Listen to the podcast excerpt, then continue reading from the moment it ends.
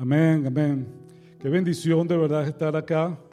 Es como siempre un placer y es una responsabilidad de verdad saber que estar parado frente a los hijos e hijas del Señor, a, ese pueblo escogido por Él, ¿no? Ese pueblo que como celebrábamos la semana pasada, Él se entregó a sí mismo. Él, tú sabes, cuando, cuando tú vas a comprar algo, claro, los precios a veces, el valor de las cosas dependen de, oferta, demanda, pero en general, cuando tú das un dinero es porque lo que tú estás dando es equivalente a lo que tú estás recibiendo.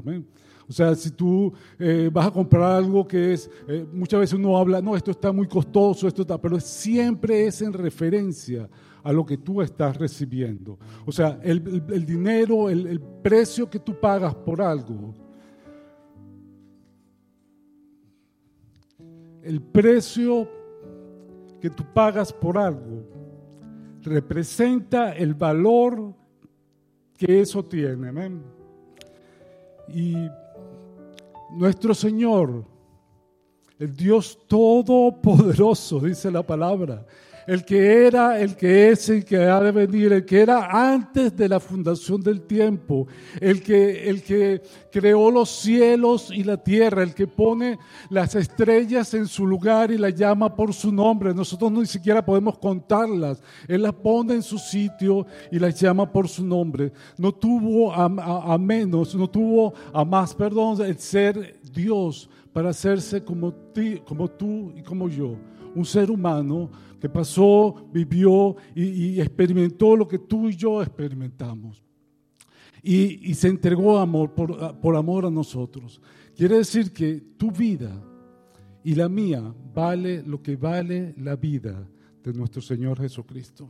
Amén. O sea que no es poca cosa, no es poca cosa. Uno se levanta y a veces trata de traer una palabra. Es, es una responsabilidad muy grande hablarle a, a gente que el Señor se entregó a sí mismo por amor a cada uno de ustedes.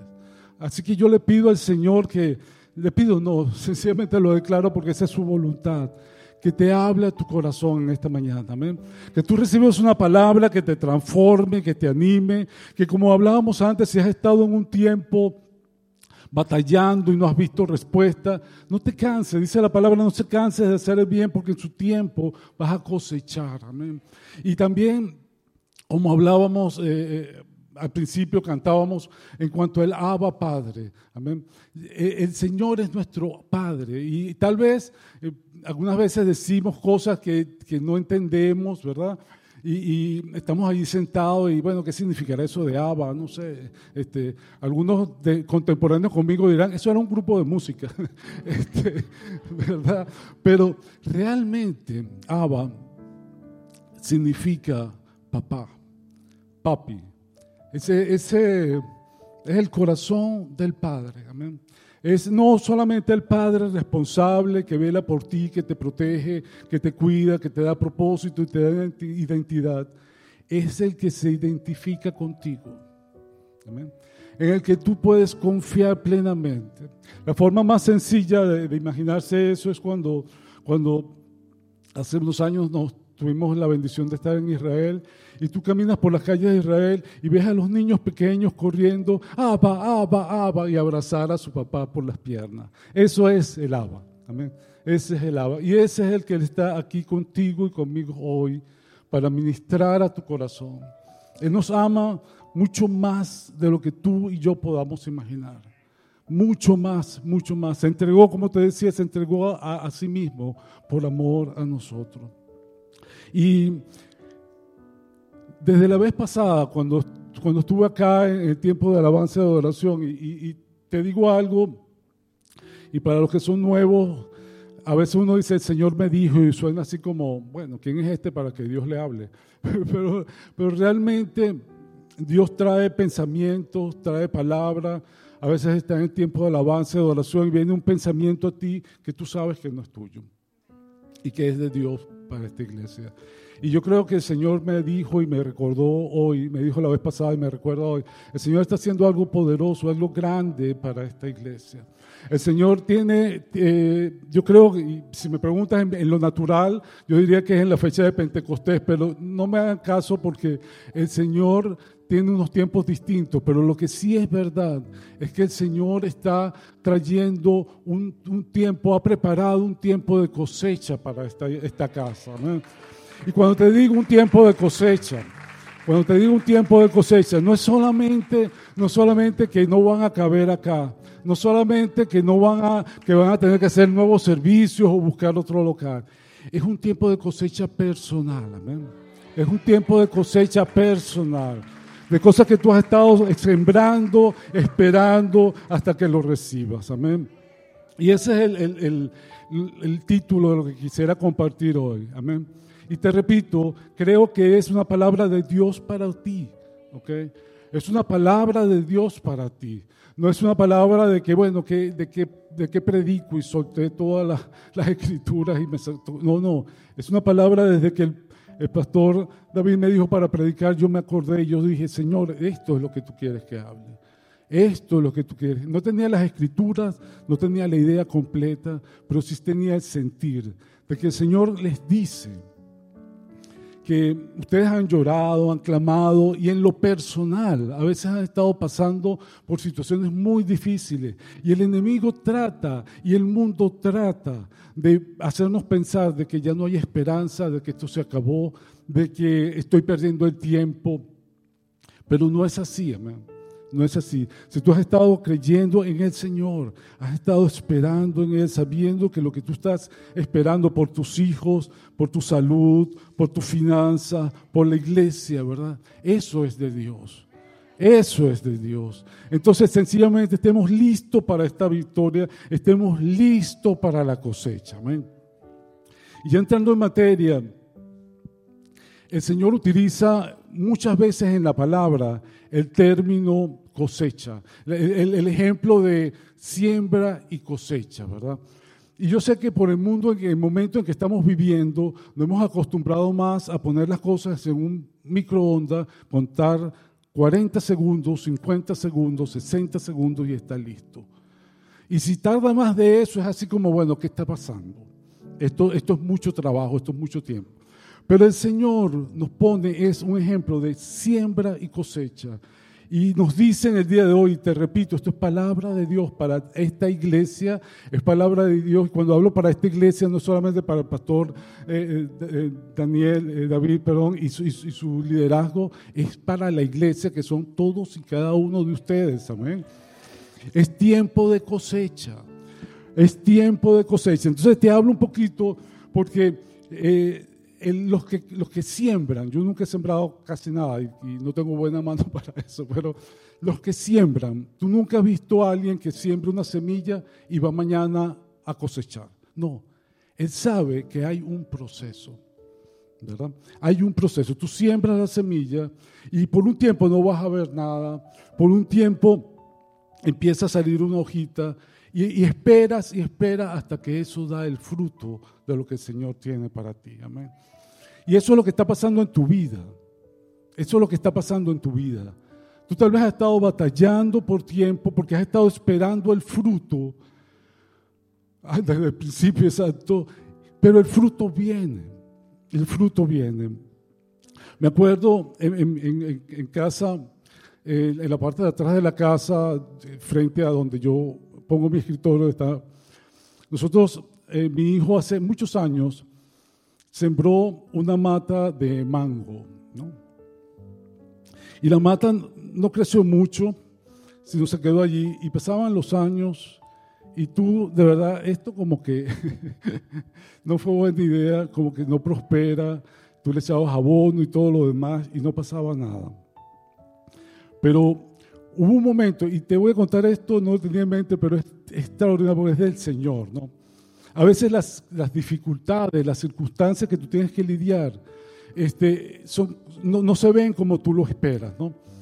Y entonces eh, en la comunidad nos mandaron una carta de que las plantas, unas matas que tenía el vecino en la parte de atrás estaban muy altas y había que cortarlas.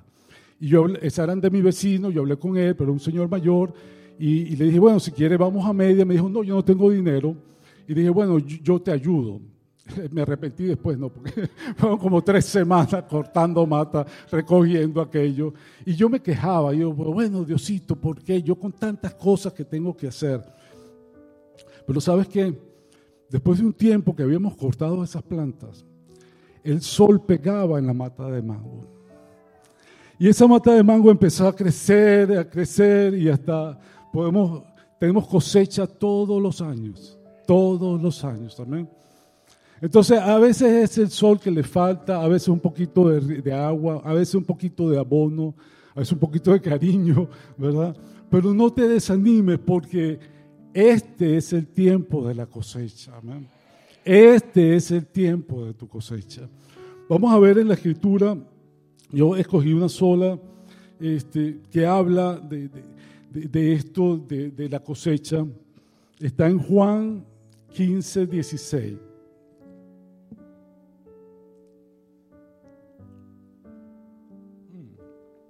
Y sabes qué, perdón, antes de leerla, Juan 15, 16 habla de, la cosecha, pero también hay otra escritura que habla que donde quiera que el buen, el, el Padre bueno sembró la buena semilla, el enemigo viene en la noche y siembra la cizaña. A veces tú estás viendo la cizaña y piensas que lo que estás haciendo no es de Dios porque el resultado que estás viendo a corto plazo no es el que espera. Pero el Señor dice en su palabra que el Señor de la cosecha, cuando llega el tiempo de cosechar, quita la cizaña. La quita sin que se pierda y sin que estorbe, ¿verdad? Sin que estorbe el trigo. Entonces vamos a leer aquí Juan 15, 16. Dice de la siguiente manera, voy a leer acá. No me elegisteis vosotros a mí, sino que yo os elegí a vosotros y os he puesto para que vayáis y llevéis fruto, y vuestro fruto permanezca, para que todo lo que pidiereis al Padre en mi nombre, Él se los dará. Amén. Qué poderoso. ¿Quién quiere aquí que todo lo que tú pidas al Padre en el nombre de Jesús, el Señor te lo dé? Bueno, ya el Señor dijo que es así, amén. Él no, tú no lo escogiste a Él, Él te escogió a ti. Él te escogió a ti y te puso para qué? Para que lleves mucho fruto. Amén. Tú tal vez miras al que está al lado y dices, no, pero ese, no es el fruto que yo espero, pero ese fruto va a llegar. Amén. Vas a llevar, mira que está al lado y dile, tú vas a traer mucho fruto. Y ahora te digo yo, este es el tiempo de la cosecha, amén. Este es el tiempo de la cosecha. Fíjate, la, Biblia amplificada dice de, la siguiente manera, cuando dice, yo los elegí a ustedes y los he puesto, dice, te he colocado e intencionalmente te planté. Eso dice Jesús. Tú no fuiste una casualidad. Yo no sé si cuando tú naciste, naciste en un hogar que te amaban y que te esperaban y que te desearon. Tal vez sí, tal vez no.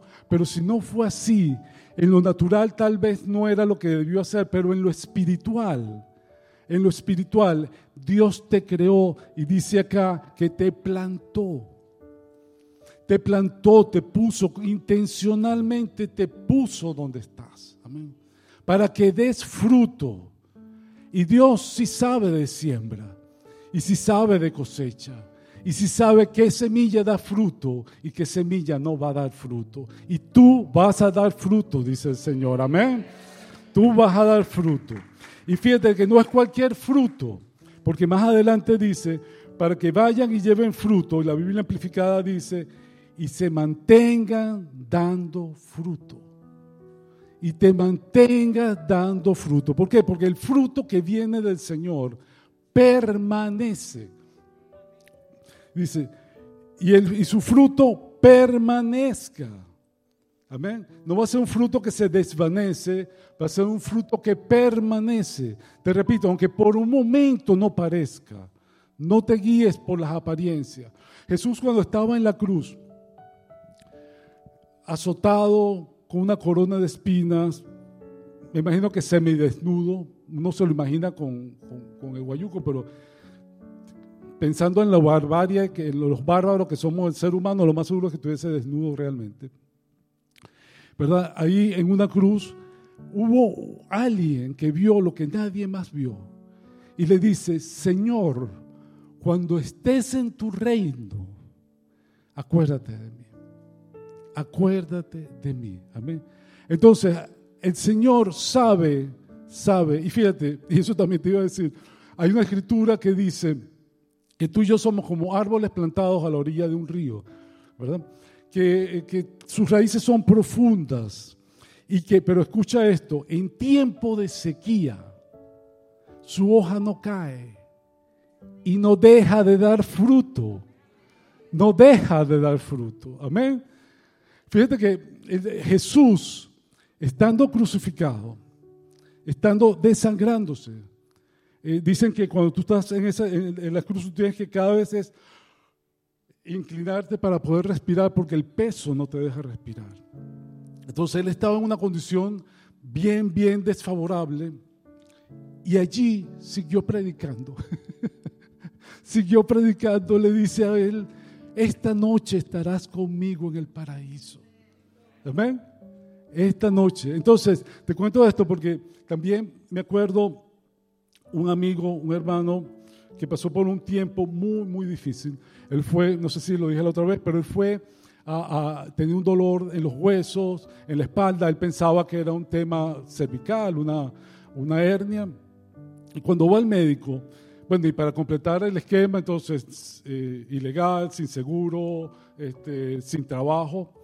Y cuando va al médico, el médico le dice, señor, usted no tiene problema en su columna, no es, una hernia, es un cáncer en los huesos y está en estado terminal.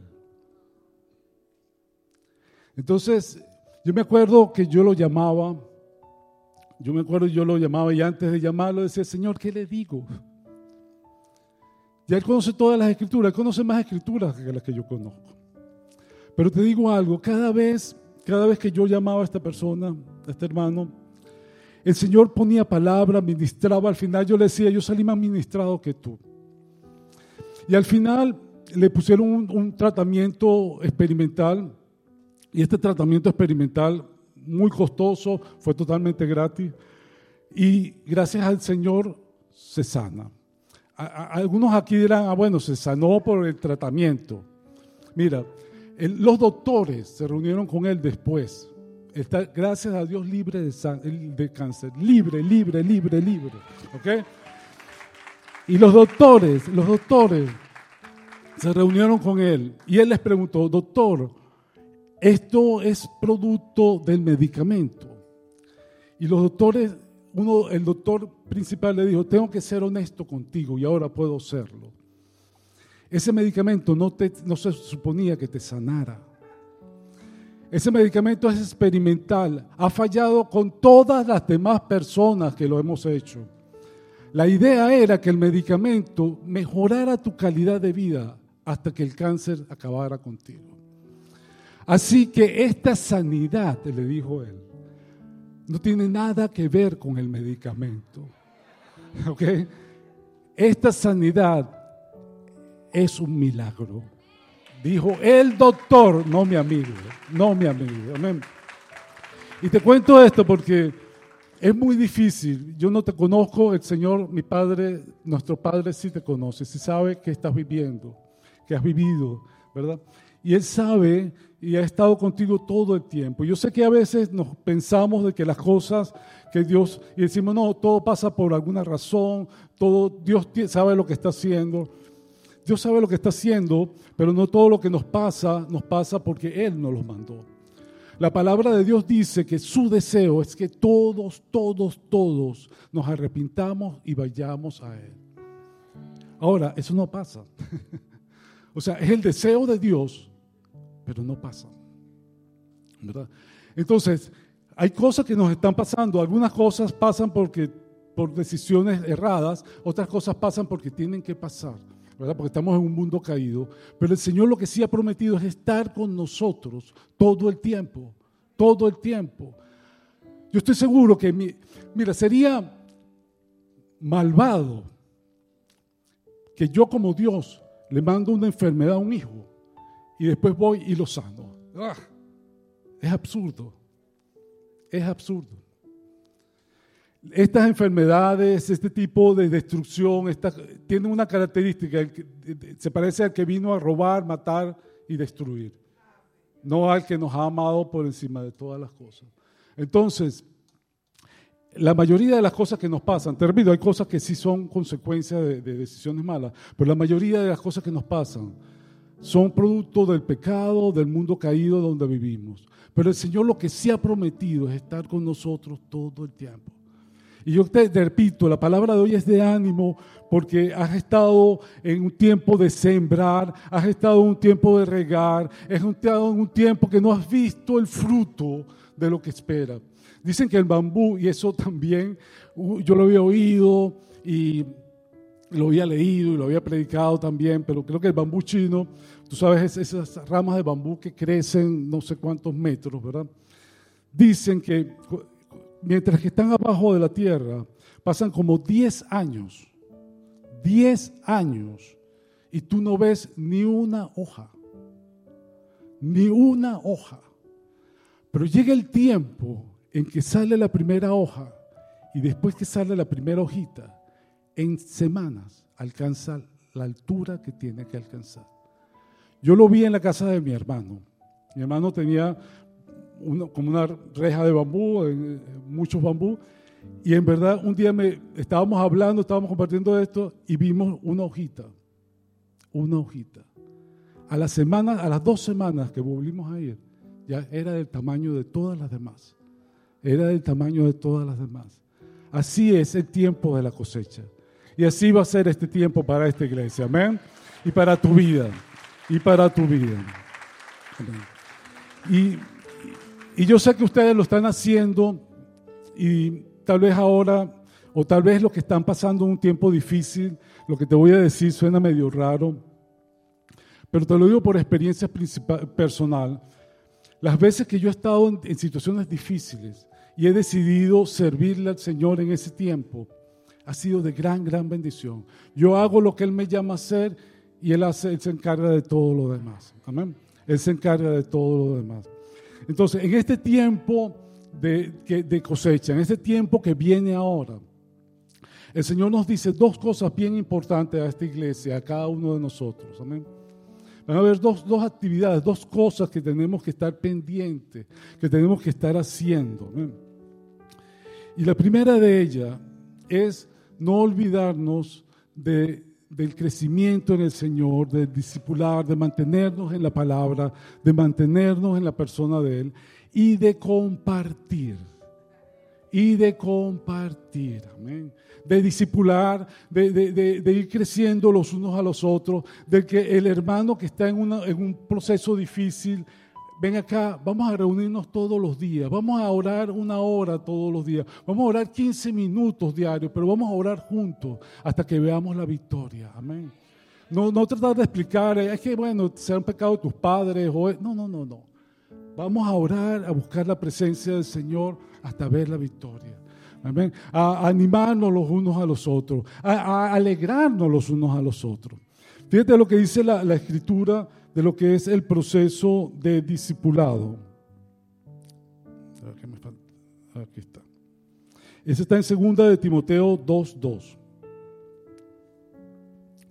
Fíjate cómo dice, lo que has oído de mí ante muchos testigos, esto encarga a hombres fieles que sean idóneos para enseñar también a otros. Por supuesto, aquí hombres es hombres y mujeres, es término genérico. Amén.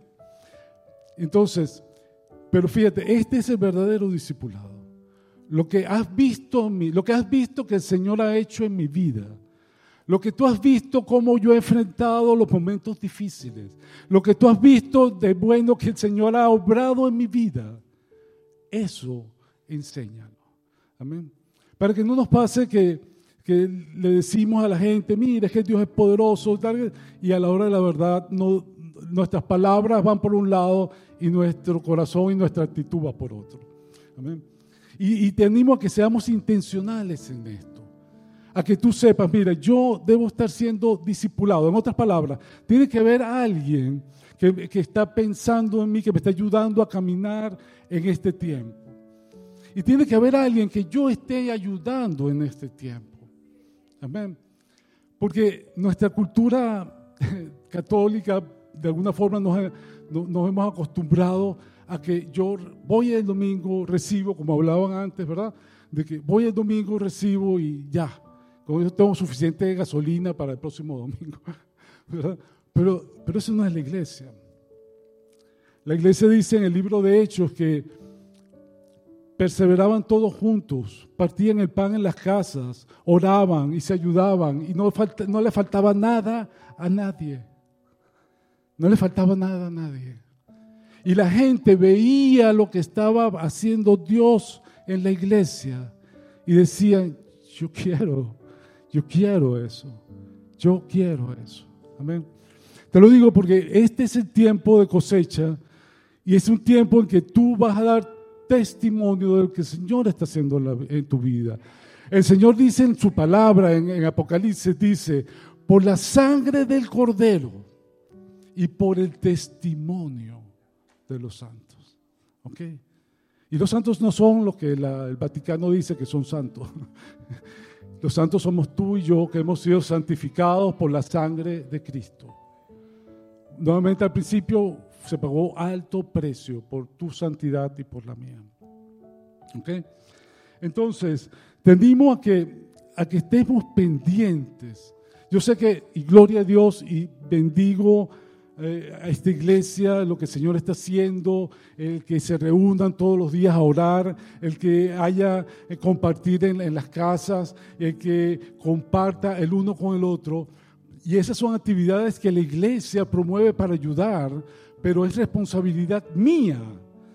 El, el buscar que, estar tiempo con el Señor y, y de repente tu compañero de trabajo no irle a agarrar la Biblia y darle con la Biblia para que se arrepienta o, repite conmigo. No, es que tú lo ames, que, el Señor te, tú dile al Señor, Señor, yo quiero amar a esa persona como tú la amas. Y, ya está, y ya de ahí va a fluir todo. Y el día menos pensado, esa persona se va a acercar a ti y te va a decir, wow, yo sé que tú tienes a Cristo en tu corazón yo quiero ser como tú, háblame, yo necesito yo necesito que tú me hables. Amén. Y el Señor te va, ¡pum!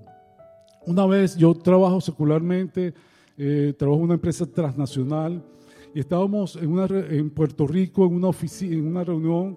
Eh, habíamos terminado un proyecto, una propuesta muy grande, habíamos trabajado hasta muy tarde, estábamos a las siete y media de la mañana allí y ya habíamos entregado todo lo que íbamos a hacer y viene uno de los directores y me dice, Héctor, ¿puedo hablar contigo un momento? Y, estábamos solos. Y yo digo, por supuesto, ¿cómo no? ¿Qué te imaginas de qué va a hablar, verdad? Del proyecto, de un tema, de, negocio. Es un director. ¿okay? Y me dice, Héctor, es que yo sé que, que, que tú eres pastor y que tú estás siendo guiado por el Señor y, y que antes tú eras católico y ahora camina. Y yo quiero que tú me, ayudes a, orar porque el Señor me ha estado inquietando en esto. ¿Te imaginas? En una reunión de negocios a las siete y media de la mañana, que usualmente no estoy tan despierto a esa hora. Mejor dicho, estoy, eh, eh, estoy levantado, pero no despierto. ¿Ok? Entonces, el Señor sabe. ¿Ok? ¿Por qué? Porque en, en los momentos más insignificantes. Me acuerdo también una vez estábamos también, estábamos dictando un curso, pero ese día estábamos en México, estaba, no sé, a veces uno se levanta con el, con el pie izquierdo, dicen, ¿no? Que, que, todo te fastidia, todo te molesta. Y ese día yo estaba así, y, nos reuníamos, estábamos dictando un curso, y nos reuníamos ah, en la mañana y, y planificábamos, nos distribuíamos los diferentes tópicos.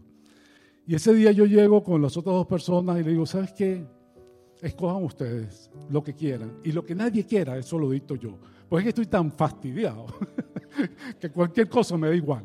O sea, no, no, no, Entonces, bueno, me agarraron y tú vas a hablar, Héctor, de ética. Y yo, oh, gloria a Dios, esa, es la mía. Para que se termine de dormir todo el mundo acá. Entonces, Pero fíjate, de verdad, no, no fue mi intención, no es que yo estaba orando, Señor, yo quiero, no, no, no, no, yo estaba fastidiado. Era jueves, yo estaba esperando viernes para regresar a mi casa. Y de repente agarro y empiezo lámina por lámina a hablar de ética. Y de repente dice, mira, es que es tan sencillo como, es que tú no tienes que hacer a los demás, tú tienes que tratar a los demás como tú quieres ser tratado. Y empiezo a hablar de la palabra sin mencionar la palabra, o sea, sin mencionar la Biblia, sin hacer citas bíblicas. Este, te repito, un curso de además de la política de la empresa, que tú no puedes hablar de, religión. Entonces, yo lo que estaba hablando era de la palabra. Y de repente me doy cuenta, me doy cuenta de lo que está pasando.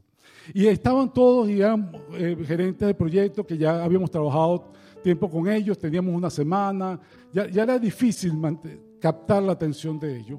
Y había uno en particular que era el, chistoso, el que hacía las gracias, el que, el que dispersaba todo.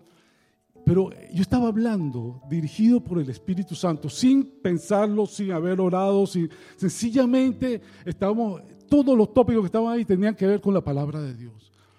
Y al final, cuando yo termino, era la presencia tan impactante en el sitio todo el mundo callado, todos los laptops apagados, todos los celulares apagados. Yo creo que fue la única media hora que pusieron atención todo el mundo en ese curso.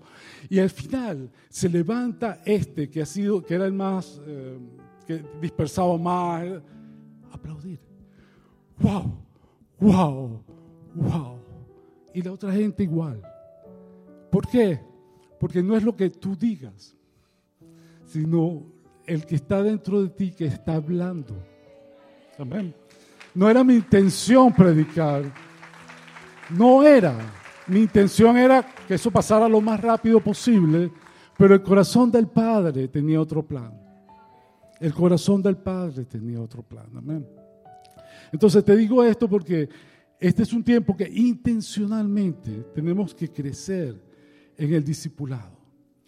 El discipulado, te repito, no solamente el discipulado formal, sino el que tú sepas que tú toda la semana estás conociendo más del Señor, estás conociendo más de su palabra, estás creyendo más, estás poniendo en práctica su palabra en tu, en tu vida, en lo que estás haciendo día a día. Amén. Entonces, y nuevamente porque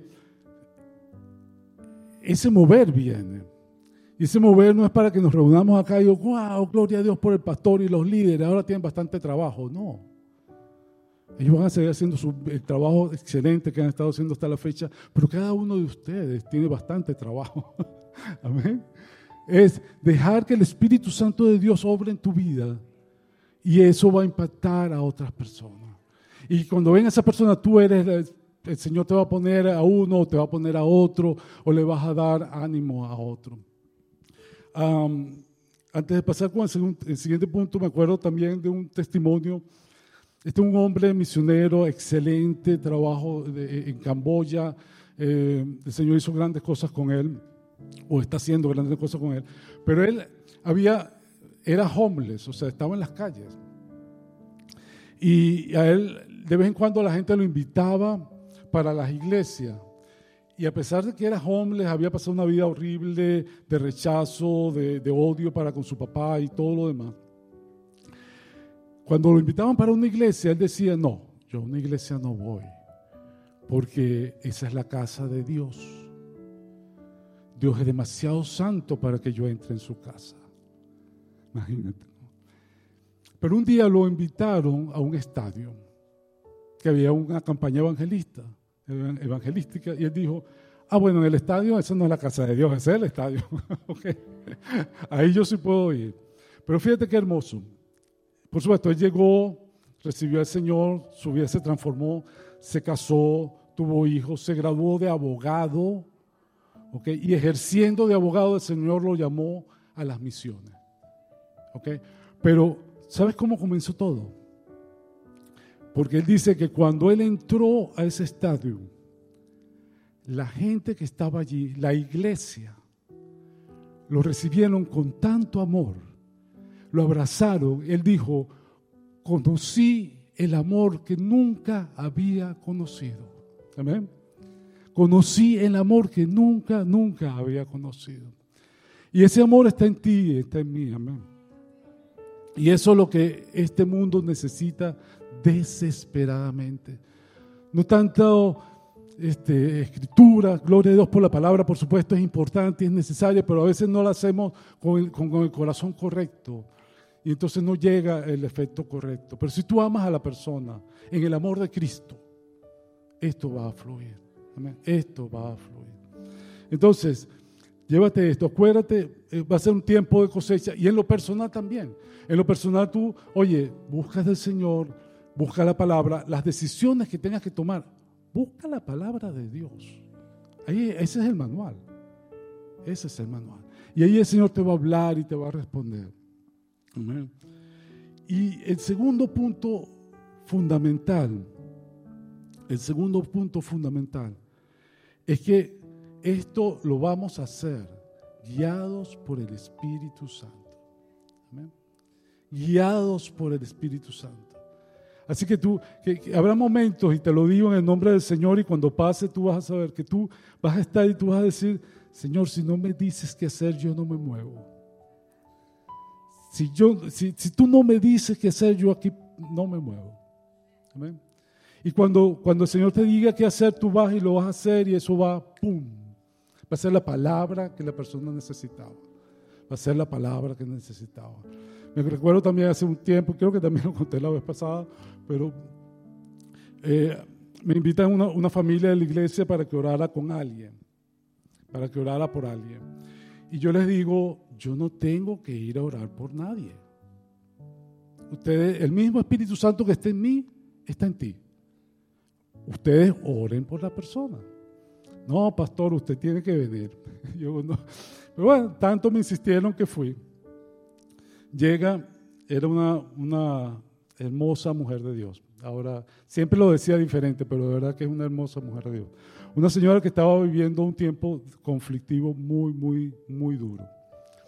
Estaba envuelta en, en rencores, en cosas horribles. Y ella me empieza a contar y me dice, y bueno, a pesar, al principio eh, norteamericana, no hablaba español, yo empiezo a hablar en mi perfecto inglés, pero ella como que no le gustó. Entonces, eh, ya hubo un rechazo, ¿verdad? Y así como, bueno, que me va a estar hablando este. Y estábamos hablando, yo le digo, este, mira, mis amigos me dijeron para que viniera a orar por ti. Porque estás pasando un tiempo difícil y yo quería orar por ti. Yo, eh, yo no necesito oración, me dijo ella. Yo que necesito un consejo. Ah, bueno, yo no soy consejero, pero dime y oramos y el Señor dirá. Dice, es que mira, mi esposo me dejó hace como cuatro años y ahora yo descubrí por qué me dejó. Está con otra mujer, mucho más joven, y yo sé dónde viven. Y mi decisión, mi consejo es, mi pregunta es, si yo debo ir y matarlos a los dos, o la mato a ella y vuelvo con mi esposo. yo, no estaba jugando, te lo digo, no estaba jugando. Yo dentro de mí decía, Diosito, todo lo que diga será usado en mi contra. Yo nada más me imaginaba al día siguiente el noticiero, es que mató a, y dijo que un pastorcito le dijo, no, no, no, no, Dios. Fíjate, soy honesto, mi oración no era, Señor, dame palabra para ella, no. Mi oración era, Señor, sácame de aquí, Señor, sácame de aquí. Honesto, honesto, te lo cuento de todo corazón, sácame de aquí. Y en eso seguimos hablando y entonces ella me dice, yo le digo, mira, mi vida es un desastre y, Dios intervino y, me dice, pero es que yo soy cristiana. Y yo, oh my goodness, eso es lo que faltaba es cristiana. Entonces, claro, yo no puedo decir, no lo creo, no, no, por Dios, gloria a Dios, oh, aleluya, ¿no? Este, entonces seguimos, y yo honestamente yo no tenía que decir, no tenía de dónde sacar, no sabía. Y de repente me saca su Biblia, una Biblia de esas que ponen en las casas grandotas, ¿sí? Y la, y la pone así para demostrarme que ella era cristiana. Y el Espíritu Santo me guía y yo veo King James Version. Y, yo, y le digo a ella, tú y yo somos igualitos. Yo no me parezco a usted, usted no se parece nada a mí. Yo, no, no, no te ofendas, no te ofendas. Este, escúchame esto. Tú eres cristiana, ¿verdad? Y, y vas a la iglesia de vez en cuando. Sí, sí. Bueno, yo iba a la iglesia de vez en cuando y yo también era cristiano. Este, tú tienes una Biblia y yo también tenía una Biblia. Pero ¿sabes qué? Le digo yo a ella. Yo nunca había abierto esa Biblia, nunca la había leído y mucho menos había puesto en práctica lo que ahí dice. Y cuando yo le dije eso a ella, su- su lenguaje corporal cambió, su cara cambió. Y me dice, la verdad es que yo nunca he abierto esta Biblia y nunca la he leído. ¿Y sabes cómo me guió el Espíritu Santo? Porque esa versión King James Version es la versión vieja de inglés de Inglaterra, de, no sé, del siglo, no sé qué siglo. Esas canciones que tú oyes en inglés que no entiendes, es que sacaron las escrituras de allí. Sí, sí, en serio, en serio. Cuando te dicen, tú dices, ¿qué es lo que dijeron? Y lo ves y lo ves escrito y ¿qué dice aquí? Eso es una escritura de King James Version. Entonces, pero fíjate esto, entonces le dije, fíjate que si somos iguales, tu vida estaba hecho un desastre y la mía también. Y vino alguien y el Señor oró por mí y reconcilié mi vida con el Señor. Y el Señor me cambió la vida por completo. Deja que yo ore por ti. Lloré, te repito, su rostro cambió, su, su mirada cambió, era otra persona, honestamente. De todas formas, cuando terminé de orar, gloria a Dios, aleluya, la abracé y me fui. Como a las dos o tres semanas me llama el dueño de la casa y me dice, eh, pastor, ¿quiere saber qué pasó con la señora que usted oró? Y yo dije, mira, te soy honesto, llevo, llevo tres semanas viendo el noticiero en inglés, las noches, así es más amarillo, es más escandaloso, y no la he visto a ella, así que me atrevo a pedirte que... Entonces se ríe y dice, no, son buenas, buenas noticias. Entonces, ¿qué pasó? Me dice él, mira, lo que pasó fue que ella se fue y lo primero que pasó a ella fue que esa noche durmió toda la noche. Ella no podía dormir sin drogarse. Ella no podía dormir sin medicamento. Pero esa noche llegó, se recostó en el sofá y se quedó dormida. Al día siguiente se levantó en paz y fue a su trabajo. Y se estaba en su escritorio. Imagínate, estas personas hiperactivas. Y entonces todo el mundo del trabajo llegaba y le preguntaban, ¿qué droga consumiste anoche? Por fin conseguiste la que funciona. Y ella le decía, la verdad es que por primera vez en muchos años dormí sin tomarme nada. Y un pastorcito ayer que oró por mí para reconciliar mi vida con el Señor Jesús y he sentido una paz que nunca había experimentado. Amén. Y sabes que la prueba, la, la- la prueba de oro, me dice el amigo, fue ese día, te estoy hablando, eso fue, creo fue un miércoles en la noche, esto fue un jueves. Dice, la, la prueba de que Dios había cambiado su corazón, dice, fue ese, el día siguiente a las 5 de la tarde. Sale de su trabajo, se monta en el auto, va rumbo a su casa, llega al semáforo en rojo, se detiene y cuando voltea a su derecha está en el auto el ex esposo y la novia. Y ella dice, no les tiré el carro, no deseé matar a ninguno de los dos. Y cuando yo sentí esa paz, que verlos no me causaba el odio y el rencor y la rabia que me sentía antes, entendí que el Señor había cambiado mi corazón. Gloria a Dios por eso. Entonces, no, no subestimes, te cuento esto, no subestimes lo que el Señor va a hacer. Amén. No lo subestimes. Como el Señor le, le dice a Timoteo, no tengas a menos tu juventud. Amén. Y aquí no es juventud eh, eh, cronológica, es tal vez juventud. Muchas veces pensamos es que yo no tengo la palabra para decirle, es que yo no, no, no sé que mejor yo se lo llevo al pastor o a los líderes, ¿verdad?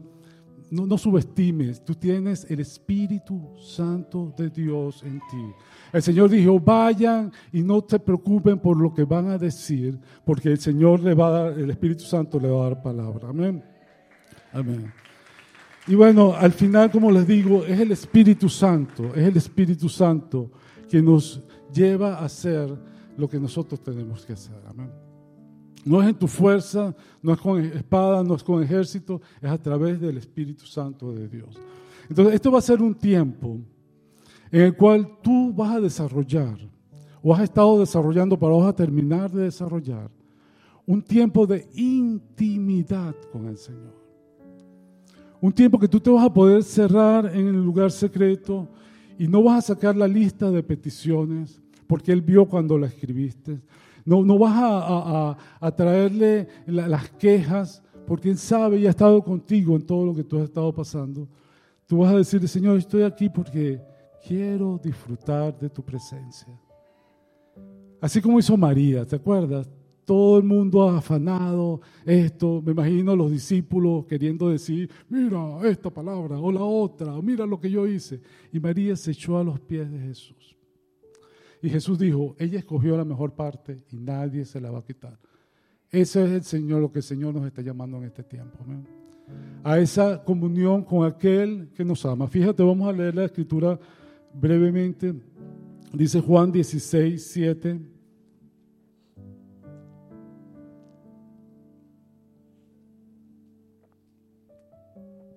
Y todo lo que dice el Señor Jesús del Espíritu Santo. Pero les digo la verdad, les conviene. La Biblia amplificada dice, es necesario, es ventajoso, es para tu beneficio les conviene que yo me vaya, dijo Jesús. ¿Cómo es posible eso? Pero bueno, es así.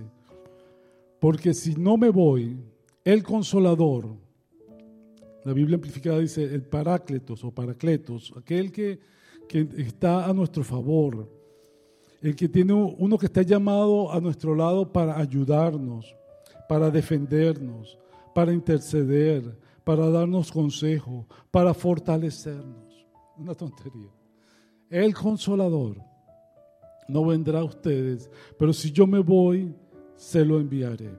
Esto está hablado en futuro porque Jesús estaba hablando con sus discípulos, no había llegado el día de Pentecostés todavía, Él no había subido a, la gloria del Señor. Amén. Pero en ti y en mí, esto es en tiempo presente. Esto es en tiempo de hoy, ahora. Amén. Ese es el tiempo de todo tiempo. El nuestro defensor, el que se pone a favor de nosotros, el que nos ayuda. Y es una persona. Amén. Hay diferentes elementos en nuestra fe. Bautismo en agua, bautismo en el Espíritu, la llenura del Espíritu. Hay diferentes terminologías que, que habla la palabra. Pero lo importante lo importante es que tú sepas, primero, que si tú recibiste a Jesucristo como Señor y Salvador de tu vida, no importa que tú estés dando el fruto o no, no digo que, que, no vas a dar fruto, tú tienes tu corazón para el Señor, el Señor está trabajando en ti, pero no estás viendo exactamente lo que tú esperas ver. Y estás en ese proceso, como hablábamos al principio de la cosecha, ¿verdad? Estás a lo mejor en la semilla, a lo mejor en las espigas, a lo mejor ya salió el fruto, pero todavía, fíjate que aun cuando el fruto sale, todavía no se puede comer, no se puede cosechar. Tienes que esperar que madure. Amén. Entonces, a lo mejor tú estás en un proceso de eso, Pero si tú estás buscando de corazón al Señor, no importa en el proceso que estés, tú sabes que el Señor te va a usar. Y sabes que algunos están acá, oye, pero este, este pastor no sabe por lo que yo estoy pasando. Este pastor no, no está viviendo en su cuerpo lo que yo estoy viviendo. O no está viviendo en su matrimonio lo que yo estoy viviendo. O no está viviendo en sus finanzas lo que yo estoy viviendo. Y sabes, es verdad, yo no lo estoy viviendo. Pero nuestro Señor sí lo sabe. Y en los momentos, te repito, en los momentos más difíciles de mi vida, cuando he buscado del Señor, Él siempre se ha manifestado sobrenaturalmente sobrenaturalmente. Y ese es el tiempo que, este, que el Señor está anunciando acá. Ese es un, mover sobrenatural. Y mi, mi, función aquí es nada más que sepas, animarte a que, a que no te desanimes. Amén. A que no, no creas que lo que estás haciendo es en vano. En estos días alguien me decía eso que, repiten, que este, la insanidad mental, o sea, la locura mental, es hacer siempre lo mismo esperando un resultado diferente. Y eso es verdad, excepto cuando estamos en el campo de la fe. Cuando tú tienes una palabra del Señor, tú te vas a permanecer creyendo en esa palabra, esperando en esa palabra, fe tras fe, victoria tras victoria, obstáculo tras obstáculo, hasta que tú vas a ver, hasta que tú vas a ver, amén, lo que el Señor te ha prometido. Amén. Es sencillamente pasar ese tiempo. Y alguien dirá, sí, pero ¿y si lo que tú estás haciendo no es la voluntad del Señor? Cuando estés en su presencia, Él te lo dirá. Él te lo dirá. Él le dijo a los discípulos, a Pablo, Pablo una vez tenía una campaña evangelística, tenía todo armado, y iba, y vamos, tú te imaginas a Pablo, todo lo, efusivo que era también, y todo listo, y dice la palabra que el Espíritu Santo lo resistió. El Espíritu Santo lo resistió, le dijo, tú no vas para donde tú crees que tú vas. Y no era que Pablo iba a un viaje de vacaciones o no, no, no, no. Me imagino que habían orado, habían esperado en el Señor y Pablo estaba convencido de que lo que estaba haciendo era correcto. Y el Espíritu Santo le dijo, no, hijo, tú vas a ir a otro sitio Vas a tener un sueño, tuvo un sueño de un macedonio, de alguien de Macedonia, fueron a Macedonia, establecen la iglesia de los Efesios y después fueron a donde el Señor, donde ellos querían ir. ¿Por qué? Porque el fruto no estaba listo. El fruto no estaba listo. Entonces el Señor sabe en qué proceso estamos. Pero no te desanimes, porque así como la mate mango en mi casa, Tú vas a dar fruto y fruto en abundancia. Y ya para cerrar, ya para cerrar, sencillamente, no, no, lo vamos a leer, no lo vamos a poner. Está en Ezequiel 47, 3 al 5. Pero es el pasaje donde Ezequiel tiene un sueño. Y en ese sueño, él se ve que hay alguien que lo lleva a un río y dice, y en ese río yo entré y el agua me daba por los tobillos. Y justo esta, escritura, la hermana que estaba orando al principio por la alabanza, creo que fuiste tú, empezaste a hablar de eso, de, dejarnos entrar en la profundidad del Señor. Amén. Y es que así es nuestra relación con el Espíritu Santo. Yo sé que a veces decimos, oye, que el Espíritu y, hablamos, pero es una persona. Y es, eh, nuevamente Ezequiel decía que primero el río le daba por los tobillos, después le daba por, los, por, las piernas, después por el cuerpo. Y yo creo que esos son diferentes niveles de nuestra relación con el Señor. A veces estamos con el Espíritu Santo, sí, Espíritu Santo, pero es tú estás aquí y yo aquí. Tengo la comunión, pero es como que si el agua me llega a los tobillos. Y yo puedo correr, no sé, cuando has estado en la playa o en un lago o en un río, cuando el agua te da a los tobillos, tú haces lo que tú quieras. Tú puedes correr, saltar, no sientes que el agua te está gobernando, ¿verdad? Pero cuando te metes un poquito más, ya el agua te llega a la cintura, ya la cuestión no es igual. Si tú quieres saltar, bueno, te cuesta un poco más. Si quieres correr, depende de la corriente y del agua. Pero dice que llega un momento en que ya tú te sueltas, ya tú te sueltas. Y ya lo que dices es, Señor, lleva a donde tú quieras llevarme. A veces estamos nadando contra la corriente del Espíritu Santo. Y este es un tiempo de refrigerio, y creo yo, y de que el Señor te va a bendecir. Y yo quiero que empecemos a adorar al Señor y si quieres, te repito, este es un tiempo para discipular, para dar de gracia lo que de gracia has recibido y para estar en comunión con el Espíritu Santo de Dios en tu vida personal y en la iglesia como cuerpo de Cristo. Amén. Bueno, Padre, en el nombre del Padre, del Hijo y del Espíritu Santo, Señor. En el nombre de nuestro Señor Jesucristo y con el poder de tu Espíritu Santo, Señor. Yo declaro de que esta palabra va a dar fruto al ciento, al mil por uno, Señor.